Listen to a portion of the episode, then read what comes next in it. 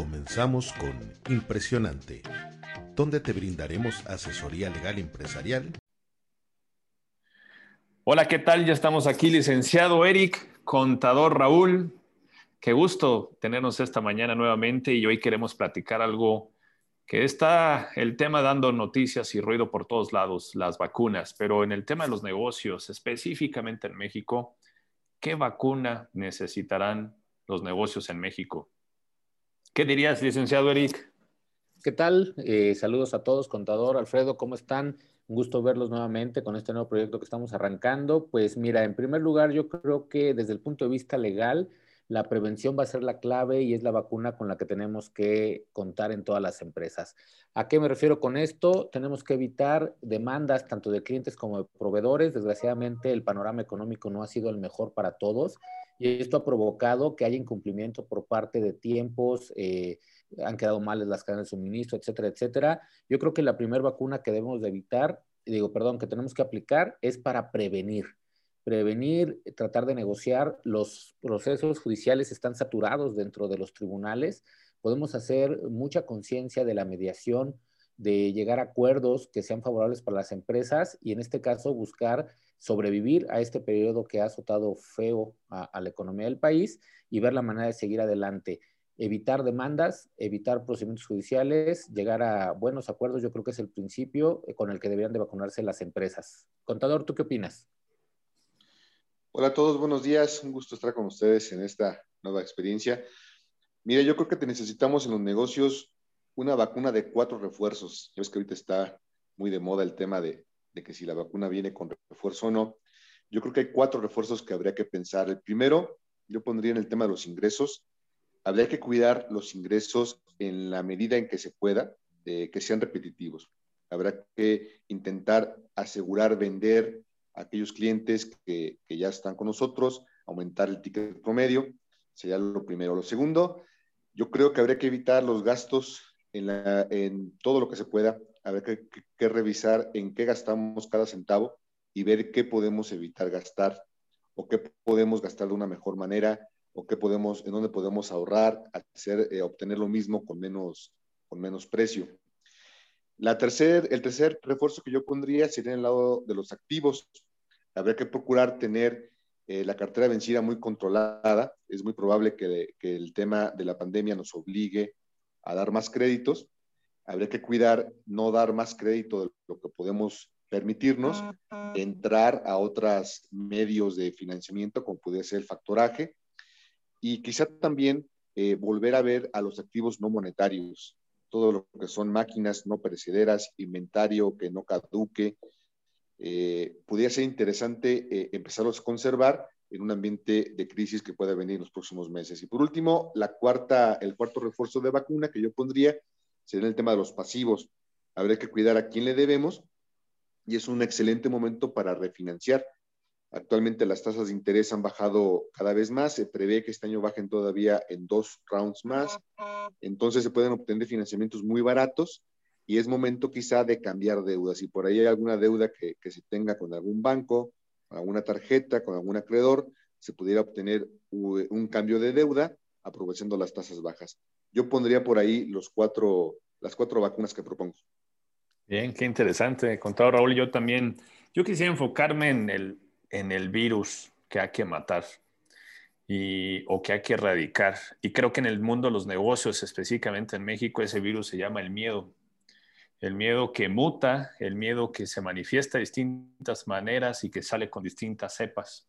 Cuando vives una pandemia, una crisis, aquí lo único que está eh, floreciendo en los negocios, en los empresarios, es a qué realmente le tengo miedo. Y eso te trae consecuencias de incertidumbre, te trae consecuencias de ver qué va a pasar y pensamientos o lenguaje que le escucho a los empresarios diciendo, esperemos que venga un mejor semestre, esperemos que vengan mejor las cosas. Y el esperar, el esperar, lo único que nos está haciendo es que paralizas y no haces un mejor marketing y no contratas un mejor equipo y no mejoras tus sistemas esperando a que las cosas externas mejoren. No es el problema lo que está pasando allá afuera, el problema está el miedo que no detectas que es el que tienes que vacunar. y que se manifiesta, les digo, así como que va mutando, como que va haciendo distintas cepas y si no aprendemos a identificarlo, que nos detiene a nosotros como empresarios hacer, eh, tomar más riesgos, hacer cosas que, que entiendo yo. Eh, me encanta la parte que complementan ustedes en, en referencia hacia la defensa que tenemos que tener para dar un mejor ataque, que no significa que arriesgarnos lo hagamos sin calcular bien los pasos que tienes que hacer, sino simplemente no podemos quedarnos únicamente en la defensa sin meter goles. Entonces creo que ahí la parte de, del miedo que viven los empresarios, el mundo de los negocios, la incertidumbre, lo que está haciendo que el ruido de allá afuera nos haga pensar mucho más las cosas, eh, incluso detener mucho en los cálculos y, y, no tomar decisiones acertadas, pero sobre todo el miedo a perder en lugar de apostarle a ganar. El juego de esto de los negocios hoy es a qué le juegas, a ganar o a no perder. Eso es lo que pienso. ¿Qué dirías, Eric? Coincido mucho contigo, Alfredo, y quería, compartirles eh, una plática que tuve con un cliente la semana pasada. Él ya, ya tiene muchos años como empresario y me decía que generalmente vamos a buscar una excusa, vamos a buscar una explicación de por qué no nos va bien. Eh, él tiene 35 años con su empresa, le ha tocado pasar por muchos sexenios, me dice que él ha vivido siempre en crisis eh, y, nunca se ha enfocado en esa parte, ¿no? Realmente yo creo que la mayoría de los negocios no dependen directamente de lo que hace un gobierno, de lo que hace una eh, política económica, etcétera, etcétera. Y lo que él siempre ha hecho es adaptarse, encontrar las áreas de oportunidad, aprovecharlas. como dice el, vulgarmente, si del cielo te caen limones, pues haces limonada, ¿no? no te quedas eh, pensando en que tú querías hacer agua de naranja si no tienes las naranjas. Esa capacidad de adaptación yo creo que es lo que suma a lo que ya comentó el contador, a lo que ya comentaste tú, Alfredo, el, el saber qué hacer, cuándo hacerlo y definitivamente coincido, el miedo paraliza, el miedo hace que la gente no tome acciones y al final no es lo mismo pensar, reflexionar, medir y actuar que solamente buscar el pretexto. Yo creo que eso sería lo, importante aquí para, este momento, que ya no es la nueva normalidad, como bien le decían al principio, creo que es la normalidad a secas. Esto es lo que nos toca y esto es lo que hay. ¿Cómo lo ves tú, contador? Eh, coincido, coincido bastante con ustedes. Yo creo que la velocidad de adaptación va a ser la clave. El empresario no es, no es, no es aquel que se mantiene necio en una idea, sino es aquel que es capaz de ver las oportunidades en donde los demás ven un problema. Entonces, en ese sentido, el empresario tendría que sacar lo mejor de su chistera para alcanzar a ver las oportunidades que se empiezan a dar. Hay muchísimo desarrollo en lo que es logística, lo que es venta en línea, este, temas agrícolas, eh, de los pocos sectores que han subido. Hay oportunidades en el tema inmobiliario porque pues, hay gente que se empieza a, a quedar sin, sin poder pagar pasivos y son oportunidades para adquirir a buenos precios este, inmuebles rematados. Entonces, en ese sentido, creo yo que el empresario que sea capaz de leer el partido más rápido va a ser el que se va a subir arriba de la ola. El tema es velocidad. Si antes podías darte el lujo de tomar una decisión en meses, hoy la tienes que tomar en semanas. Eh, y en ese sentido, pues una de las claves es es imposible que un empresario pueda ver todas las oportunidades de un jalón.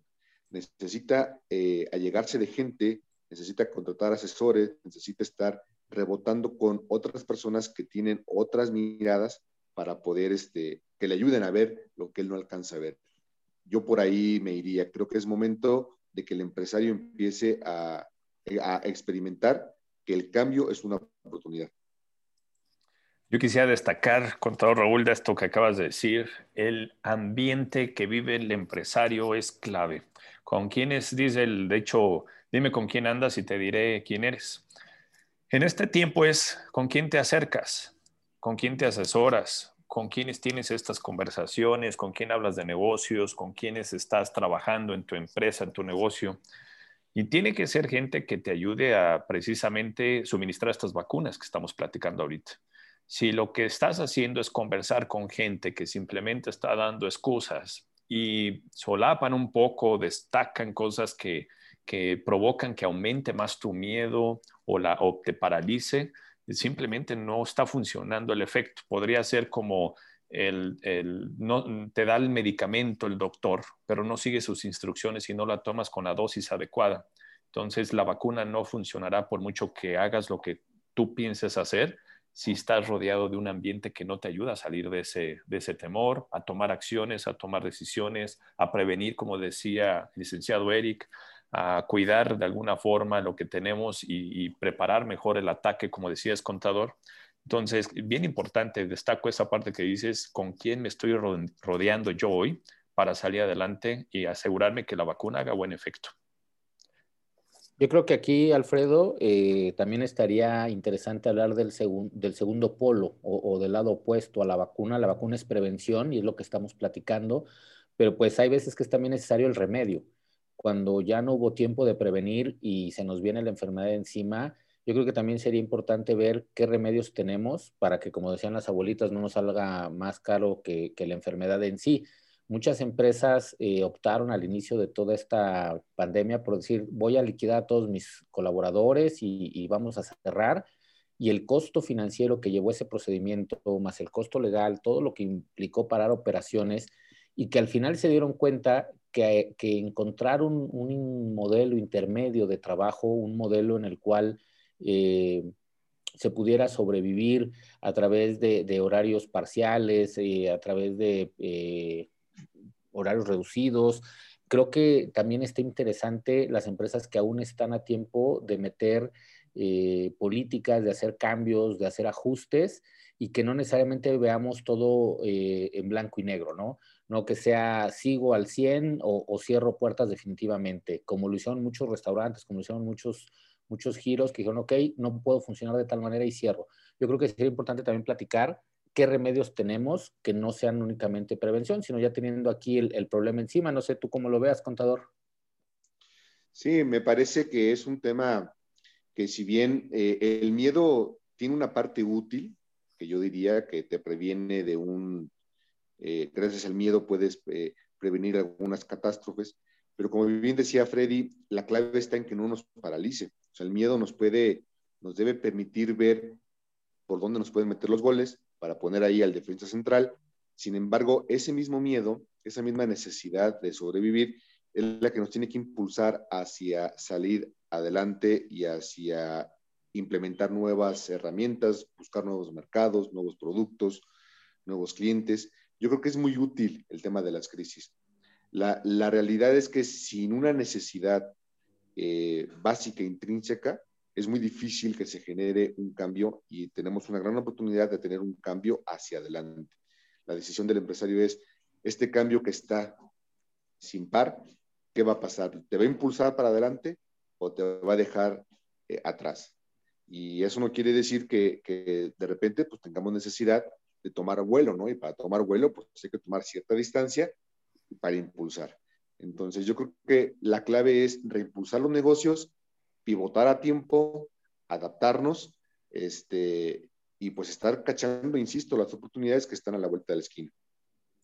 Y además que eso nos motive, creo que si pasamos esta pandemia, pasamos la crisis y ves todas las fugas que había en esa cubeta, las vamos parchando, vamos haciendo que, que se vuelva más robusta la estructura de nuestra empresa que nos motive decir en la época de abundancia, navegando con un barco que fue agujerado en la época de crisis, pero lo reparé y va mucho más estructurado y con más forma cuando venga la abundancia, seguramente habrá mucho más fruto que recoger. Entonces, eso nos tiene que motivar, que estamos haciendo nosotros eh, de alguna forma lo necesario para pasar esta época, para aprenderla, para vencer esos miedos, para meter mejores goles, pero que lo que se ha aprendido en esta época no se olvide cuando las cosas van mejor, que eso creo que es la clave de lo que hace que vengan los crecimientos exponenciales en muchos negocios. Y pues bueno, concluyendo, ¿qué les parece si hacemos nuestro último comentario? ¿Con qué te quedas, mi querido Eric? Eh, pues mira, a mí me gustaría eh, que no perdamos la cultura de la prevención, es algo sobre lo que nosotros siempre hemos apostado. Evitar problemas es muchísimo más barato que la contención. Eh, es difícil prever a veces todas las situaciones que se presentan en una empresa, pero yo creo que la clave es ver nuestra historia. Dicen que el que no conoce su historia está condenado a repetirla. Ver la historia de la empresa, ver dónde están las incidencias.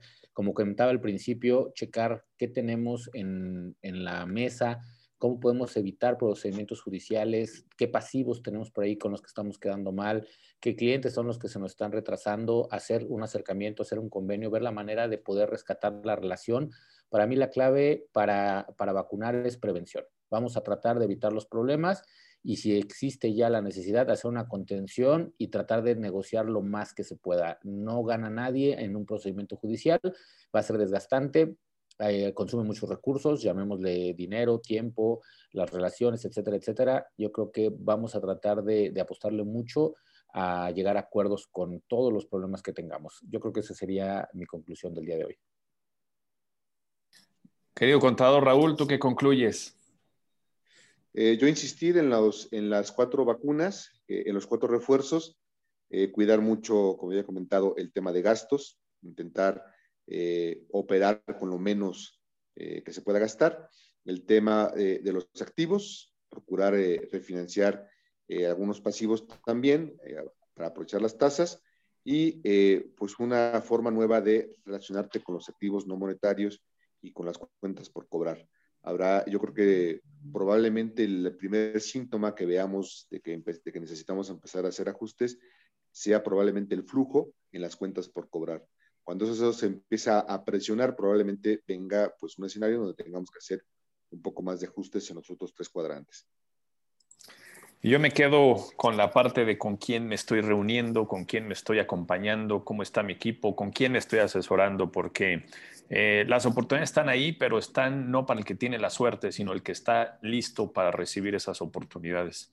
Entonces, hay que preparar el terreno, hay que asegurarnos de que nosotros tengamos la venda quitado de los ojos y, no tener miedo para lo que viene. Entonces, la gente que nos acompañe debe de ser la persona con mayor talento, con mayor capacidad y los asesores que te puedan ayudar a ti a, a encontrar esa oportunidad, porque no es arte de magia, pero tampoco sucede cuando estoy metido en un cuarto oscuro hablando del mismo tema con todos. Eso eh, me quedo con esto, pues muchísimas gracias, eh, que tengan un gran día y nos vemos en el siguiente capítulo. Que estén muy bien. Muchas gracias.